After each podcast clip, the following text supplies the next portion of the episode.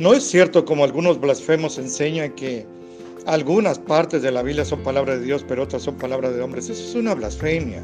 Estoy demostrando con la Biblia que la palabra de Dios integralmente, plenariamente es palabra de Dios, desde Génesis 1.1 hasta Apocalipsis 22.21 y ni una letra más.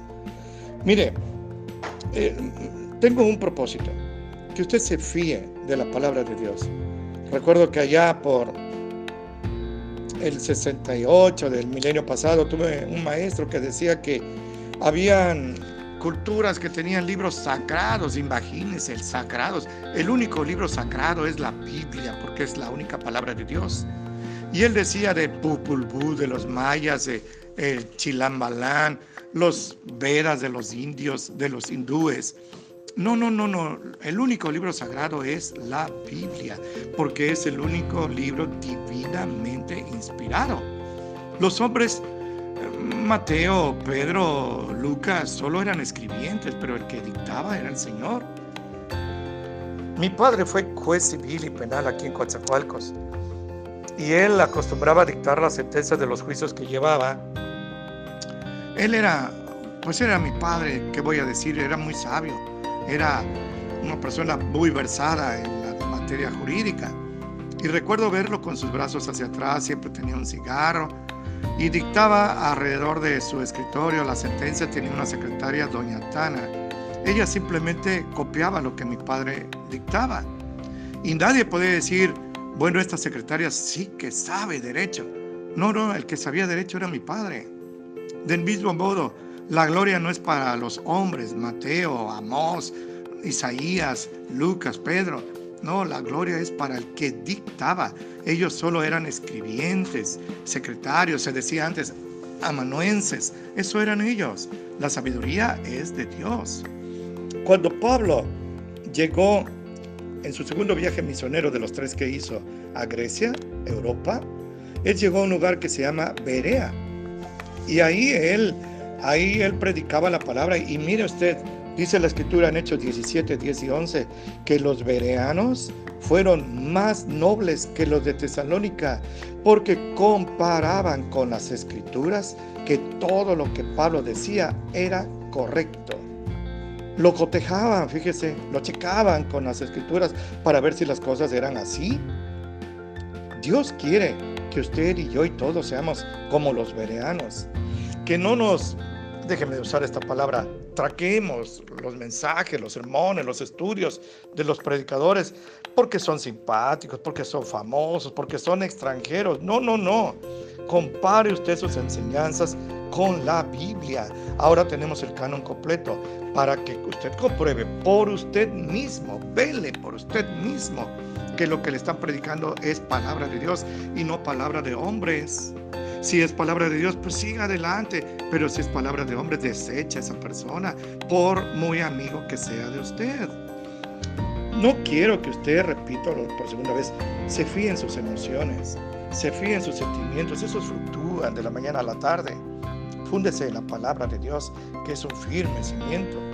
La iglesia presbiteriana tiene un himno antiquísimo que yo creo que ya ni se canta porque es de museo, es una reliquia. Y decía, cuán firme cimiento Dios ha dado a nuestra fe, la eterna palabra de Dios. Fíjese usted en la palabra de Dios. Yo siento muy bonito de pensar que tengo casi 42 años de haber aceptado a Cristo. Lo que aprendí en el 79 no ha sido reformado, sigue siendo vigente y eso es precisamente lo que aprendieron los primeros hermanos de hace dos mil años allá en Jerusalén. ¿Qué le parece? Esto es precioso, ¿no cree usted? Déjeme concluir con unas palabras del Señor. En Isaías 48 así está escrito, sécase la hierba, marchítase la flor, pero la palabra del Dios nuestro permanece para siempre. Y también en Mateo 24:35, en su inmortal Sermón del Monte, el Señor Jesucristo dijo así, el cielo y la tierra pasarán, pero mis palabras no pasarán hermano y hermana, fundes en la palabra de Dios. Aun cuando las culturas y las civilizaciones y los gobiernos y los países cambien, la palabra de Dios no va a cambiar. Las modas cambian. Lo que el año pasado era la gran moda ahora es anticuado. La palabra de Dios permanece para siempre. Fíjese que hay un hombre en la Biblia, en, en Hechos capítulo 18, se llamaba Apolos. Él era judío, solo que nació en Egipto, en Alejandría.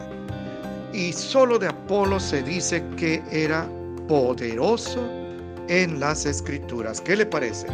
Poderoso en las escrituras. No iban a engañar a Apolos con doctrinas nuevas que hay ahí. Aprenda esto. Si una doctrina nueva no es buena, no es buena, deséchela. Y si es buena, no es nueva, ya tiene dos mil años predicándose. Fíjese usted de la palabra de Dios. De Pablo no se dice que era poderoso en las escrituras, de Lucas tampoco, aunque sin duda lo eran, solo de Apolos. Bueno, es mi propósito que usted sea como los bereanos, que conozca su Biblia, que nadie lo engañe, ¿eh? que nadie lo engañe, pero también que sea poderoso en las escrituras, para que así también usted ande firmemente fundado, no en la arena movediza de las doctrinas tan cambiantes que hay ahora y de moda, sino la palabra eterna de Dios, la Biblia. Termino este sencillísimo estudio, elemental estudio acerca del primer tema, la Biblia. No sé si hay un segundo, si Dios lo va a permitir y si usted me va a hacer favor de escucharme. Pero termino este tema, la Biblia, con las palabras textuales del Salmo 119, 97 al 90, 97 al 105, donde así está escrito. Cuánto amo yo tu ley. Todo el día es ella mi meditación. Me has hecho más sabio que mis enemigos con tus mandamientos, porque me son eternos. Más que todos mis enseñadores he entendido, porque tus testimonios son mi meditación. Más que los viejos he entendido, porque he guardado tus mandamientos. De todo mal camino, contuve mis pies para guardar tu palabra. No me aparté de tus juicios, porque tú me enseñaste. Cuán dulces son a mi paladar tus palabras, más que la miel a mi boca. De tus mandamientos he adquirido inteligencia, por tanto, he aborrecido todo camino de mentira. Lámpara es a mis pies tu palabra y lumbrera a mi camino. Gloria a Dios. Mi hermano y hermana, le agradezco muchísimo su atención. Es mi deseo que usted no se fastidie de la palabra de Dios. Los hebreos cometieron la irreverencia, la blasfemia de decirle al Señor que estaban fastidiados de su maná. Imagínese del maná. No había un alimento tan nutritivo como el maná y el Señor se lo regalaba, pues lo aborrecieron.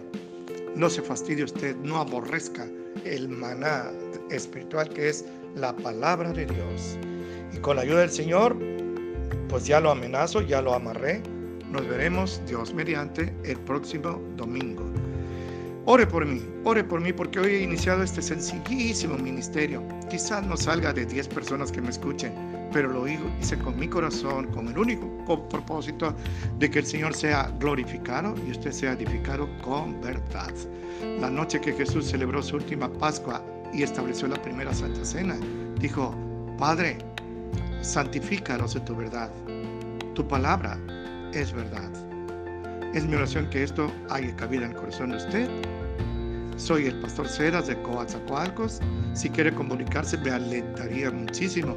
Es un celular 921 268 4419. 2684419. Ese es mi celular. Este donde estoy yo grabando es el celular de mi esposa. Pero comuníquese al otro y me dará mucho conocer, mucho gusto conocerlo y quizá podamos ampliar algo más lo que hoy le he expuesto con mucho cariño, con mucho gusto y sintiéndome muy honrado de servir al Señor. Sea para Él toda la gloria, toda la alabanza y toda la gratitud en Cristo Jesús. Que Él lo bendiga mucho.